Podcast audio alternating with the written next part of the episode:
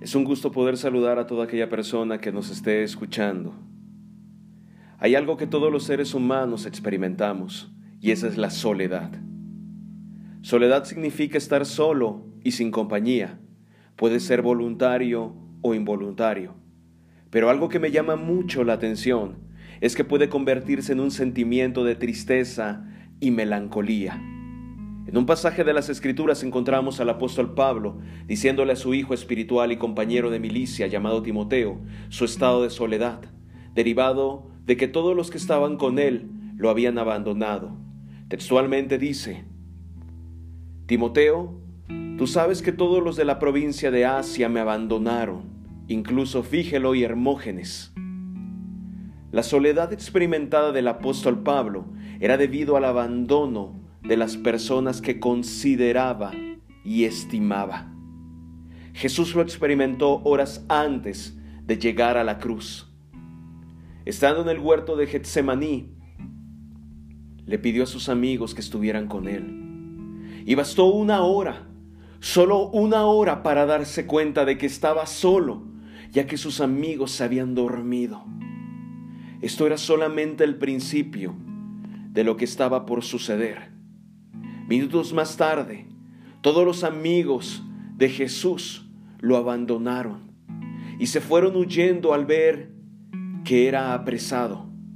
Estando Jesús en la cruz, cargando con el pecado de la humanidad, y en el sentimiento más profundo de soledad exclamó, Elí, Elí, Lama Sabactani.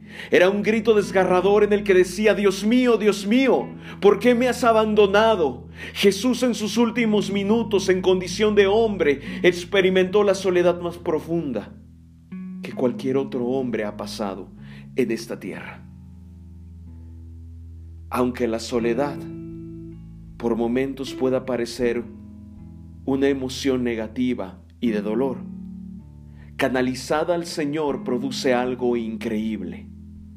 El abandono de las personas que estaban con Pablo le hizo ver que había una persona que nunca lo dejó y que siempre estuvo con él. Este amigo de Pablo se llamaba Onesíforo.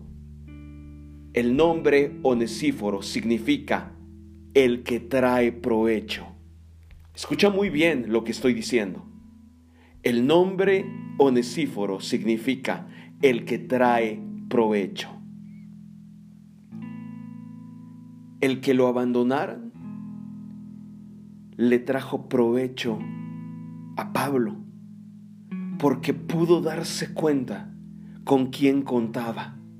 En la segunda carta a Timoteo 1:16 hace referencia de Onesíforo de esta manera que el Señor muestre una bondad especial con Onesíforo y toda su familia, porque Él me visitó muchas veces y me dio ánimo, jamás se avergonzó de que yo estuviera en cadenas, en la cárcel, en el hospital, en la necesidad. Te das cuenta quiénes son tus verdaderos amigos.